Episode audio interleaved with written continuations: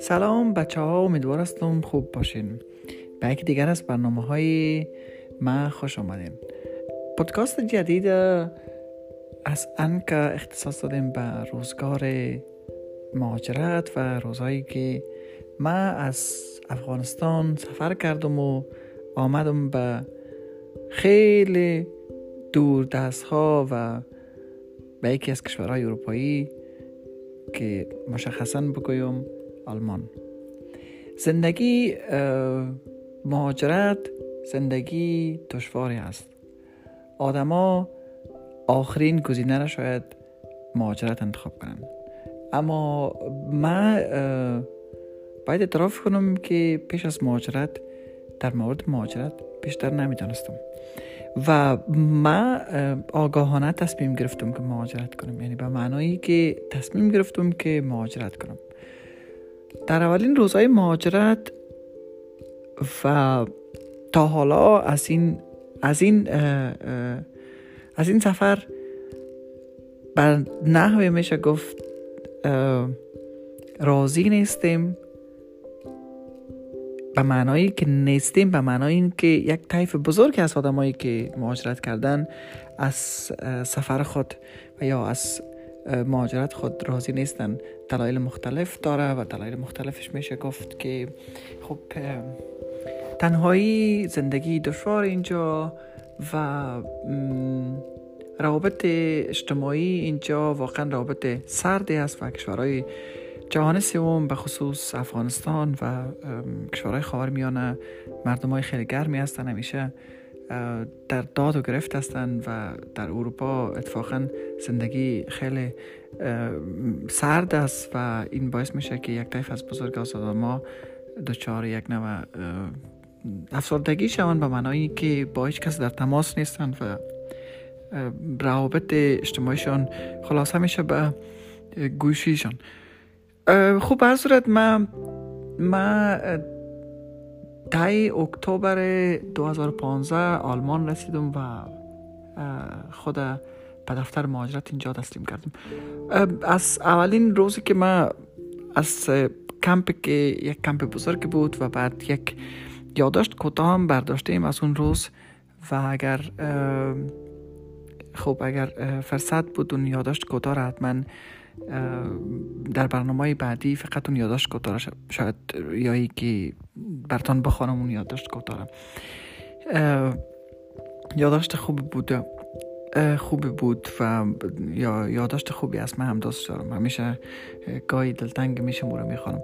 خب به صورتش من در تایی اکتبر 2015 به دفتر مهاجرت اینجا و یا به کمپ بزرگی که در کیسن وجود داره هنوزم. اونجا مراجعه کردم و خود به عنوان پناهنده ثبت کردم. و بعد از اونجا ما را برای ما را به یک شهر بزرگی که در جنوب آلمان واقع است ما را اونجا فرستادن. در ایالت هسن در مرکز آلمان اما در شهر در جنوب شهر هسن یک شهر از به نام کسل امیدوار هستم که من اشتباه نگفته باشم اونجا فرستادن و مدت دو ماهی ما در کسل بودم با یک در یک کمپ بزرگ که در حدود در حدود بیشتر از در حدود بیشتر از 300 تا 400 نفر اونجا زندگی می‌کرد همیشه همیشه در کم در همیشه در تحول بود. یعنی همیشه مهاجرین جدید می آمدن و مهاجرین از جا ترانسفر می‌کردن. بعد از مدت فکر می‌کنم چل روز ما از اونجا به یک شهر کوچک در نزدیکی های یا لنکرایز ماربورگ ترانسفر شدم. و اونجا اولین اولین شوک که مدیدم از مهاجرت شاید دومین شوکش که بعد از کمپ اونجا دومین شوکی که دیدم اونجا بود یعنی جالب بود برام که وقتی چی پایان شدم وقتی از, از, از موتر پایان شدیم به کمپ شب بود و تاریکی و و فردا هم که ما از خواب بیدار شدیم. هر چی چهار طرف خود را دیدیم اصلا نه مغازه پیدا می‌کردیم نه دکان پیدا می‌کردیم که خرید کنیم. و دکان ها اتفاقا از ما دورتر بود و یک خانه بود که تو منزل و سه اتاق خواب در بالا داشت و یک آشپزخانه در پایان داشت. دو اتاق سه اتاق خواب در پایان داشت. یک اتاق نشیمن داشت و اتفاقا خانه خانه خیلی پاک و منظم بود. از, از پیش آماده کرده بودن. من در همان شب اول با یکی از بچه ها آشنا شدم. اتفاقا بچه خیلی خوب هنوزم گاهی در تماس هستم باش. جلیل نام داره و از هرات است. از بچه های هرات و با مو لحجه شیرین هراتی گاهی با هم صحبت می‌کردیم. جلیل از اونجا من نمی‌دونم جلیل فکر می‌کنم در شهر ماربورگ در داخل دفتر شهر ماربورگ باش آشنا شدم و اونجا هنوز باش شوخی کردم و همیشه با دست خود با دست خود تبله می‌زد روی روی میز. و من باش شوخی کردم گفتم که آیا تو نواختن تبله رو یاد داری؟ گفت که نه اتفاقا بخوایم این استرس ما کمتر شود بعد از اونجا که ما با هم ترانسفر شدیم و بعد ما جلیل گفتم که ما و جلیل به یک اتاق آمدیم. یعنی به یک اتاق ترانسفر شدیم. و جلیل بچه خیلی خوب بود و ما یک رفیق دیگه هم داشتیم. یک بچه اسمش دقیقا یادم رفته. حافظی خیلی حافظیم خیلی خراب شده این روزا. و از بچه های افغانستان بود چند سال در یونان زندگی کرده بود. زبان فارسی بلد نبود فقط پشتو صحبت می‌کرد و زبان یونانی. و گاهی هم با دوستای خود زبان یونانی صحبت می‌کرد. ما سه نفر یک اتاق انتخاب کردیم. منزل دوم اتاق نسبتا روشن و اتاق دخ بود یعنی یک بغل اتاق چت اتاق.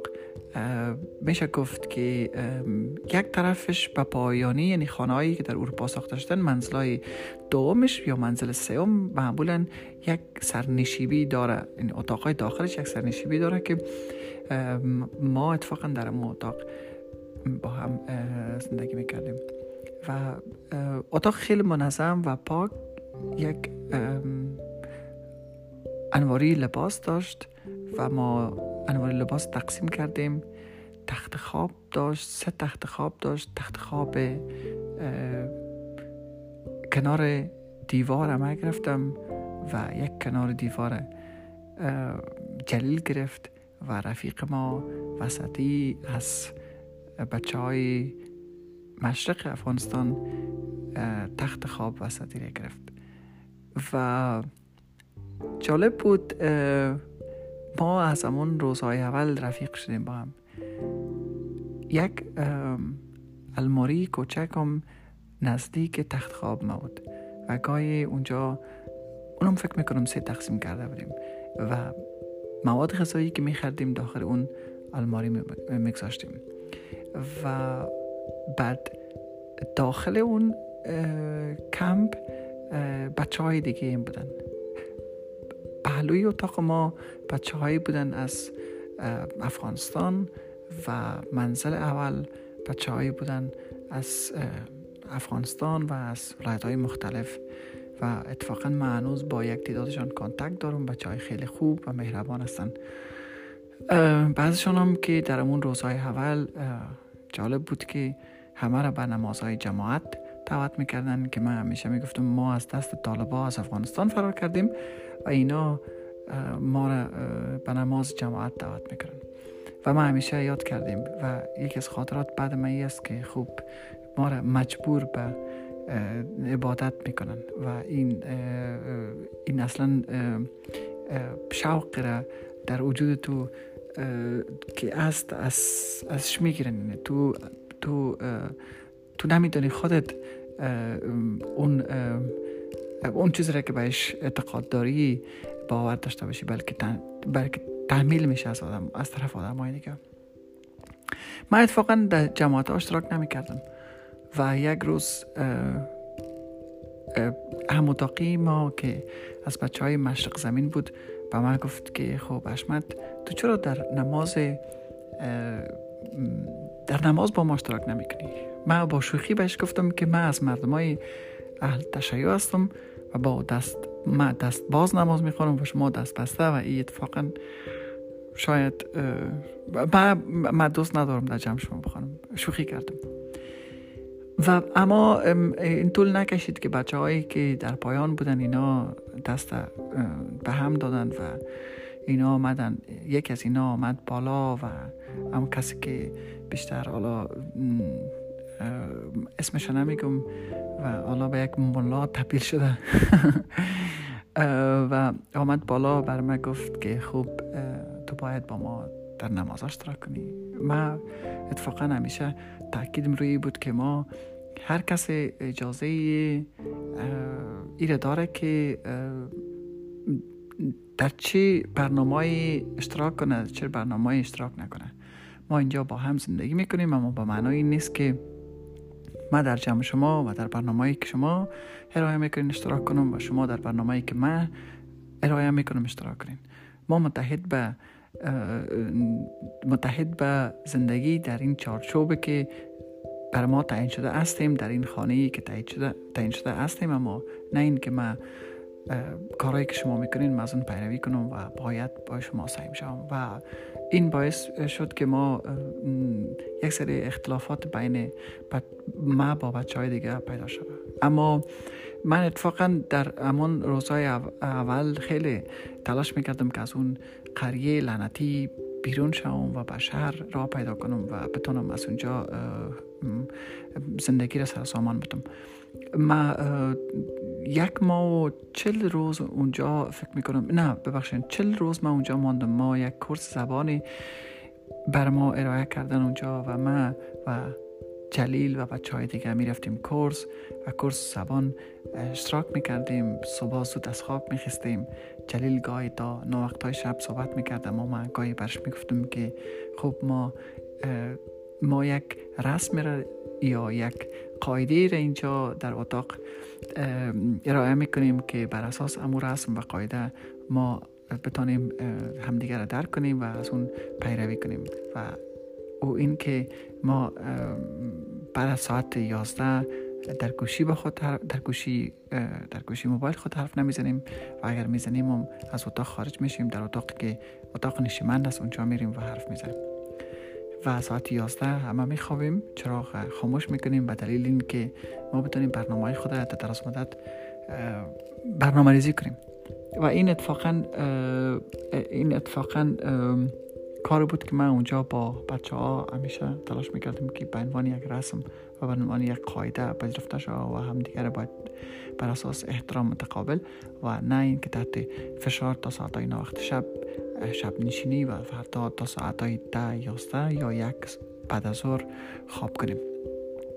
و این این چیزایی بود که من همیشه متحد بودم بهش و تلاش می بود که ما باید خب اینجا آمدیم و تلاش کنم که زندگی را بهتر و در سر سامان بدم. اتفاقا این کارم می‌کردم و, و زبان میخواندم ساعت ها زبان میخواندم.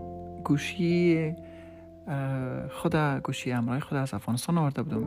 یک آیفون شش است که هنوزه هم دارمش اتفاقا و دوست دارم. او آیفون مرا خیلی کمک کرده برای مختلف زبان برای برنامه هایی که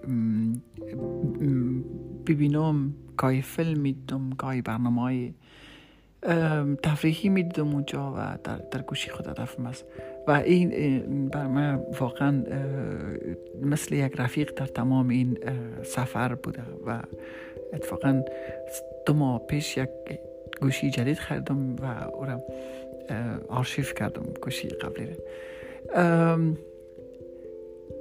این روزها خب روزهای اول ماجرات معمولا روزای خسته کنی است و دلتنگ است و ما یک پنجره به طرف یک پنجره به طرف به طرف زمین ها داشتیم و از اون پنجره فقط سرسبزی می‌دیدی و دیگه هیچ چیزی نبود و هیچ کس از اون از پشت اون پنجره رد نمی‌شد و خیلی بخصوص صبح ها دلتنگ می بود و دیگر وقتی پشت اون پنجره می‌رفتی و آفتاب غروب می‌کرد و, تو هیچ کس اونجا نمی‌دیدی خیلی دلتنگ و خیلی هم شبیه این بود که تو در یک زدنان بزرگی هستی.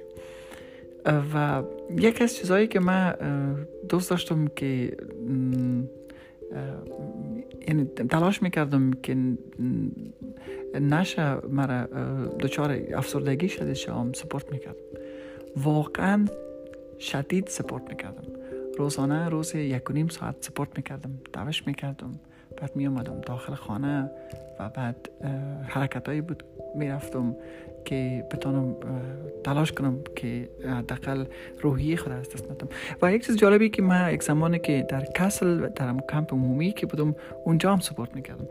من به فکر کردم که خوب من باید باید از این از این از این تنهایی فرار کرد و و این تنهایی را فقط می‌تونی با سپورت پر کنی و اون اون دوش و, و سپورت کردن بر ما واقعا انرژی می‌داد و, و, و ما بر کسایی که تحت فشار روانی شدید هستن ما باشون توصیه می‌کنم که سپورت کنن. سپورت خیلی چیز خوبی است و می‌تونن و می‌تونه آدم کمک کنه در شرایط خیلی دشوار. و آدم می‌تونه کمک کنه. که اتفاقا ما در از مدت چند وقت شده سپورت نکردیم و و گفته آلمان ها ایرگن تلاش می‌کنم که پس دوباره شروع کنم یا یک زمان دوباره پس شروع کنم. هوا کمی گرم شود دوباره ورزش شروع کنم. خیلی چیز خوبی است. من بعد از بعد از تقریبا یک ماه در روز تلاش کردم که یک خانه پیدا کنم. بچه که در شهر ماربورگ بودن از جمله احسان و خلیل که دوست احسان است و احسان که از رفیقای افغانستان و از رفیقای رادیو و تندار و از بچه های خیلی متحد بر رفاقت از بچه های خیلی خوب کابل و میشه گفت که یکی از خوبترین آدما و یکی از خوبترین رفیقای ما در آلمان میشه گفت که احسان است و همیشه آدم مطمئن و همیشه آدم مورد اعتماد.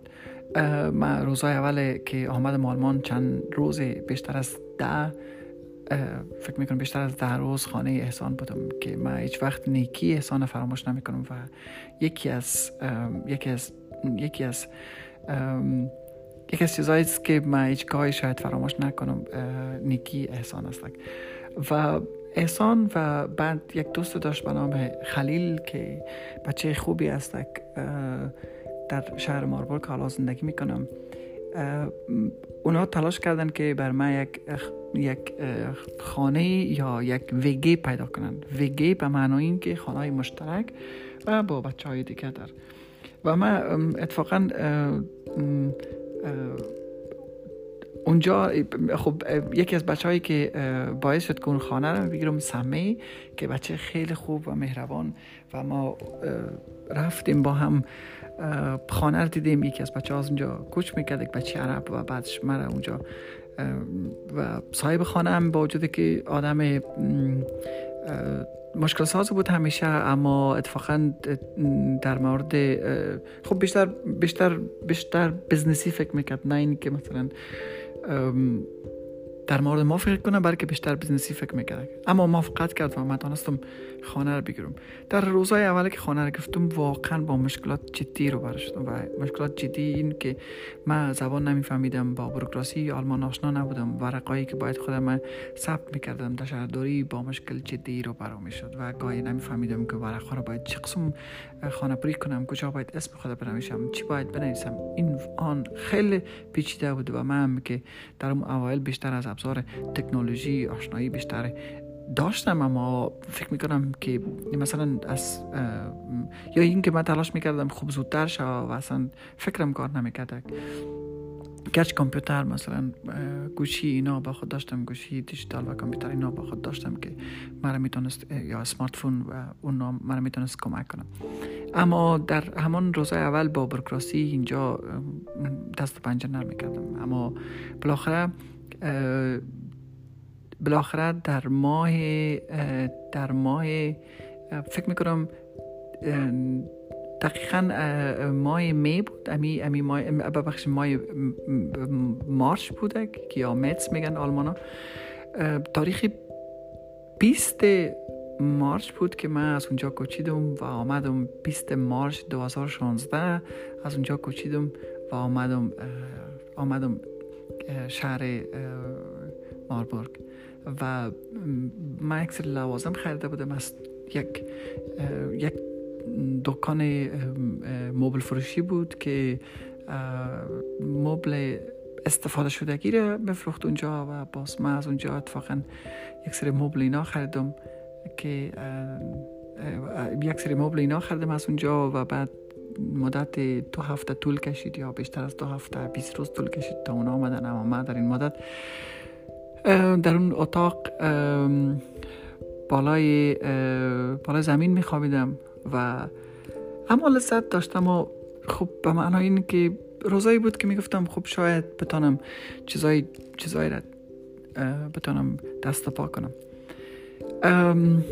و بعد از اید آستن لوازمی که خریده بودم آمدن و به اتاق خود سر سامان دادم و بعد آهسته آهسته با, با تلاش کردم با نهادهایی که در داخل ماربورگ هستن با اونا کار کنم و اولین جایی که شروع, شروع کردم به کار کار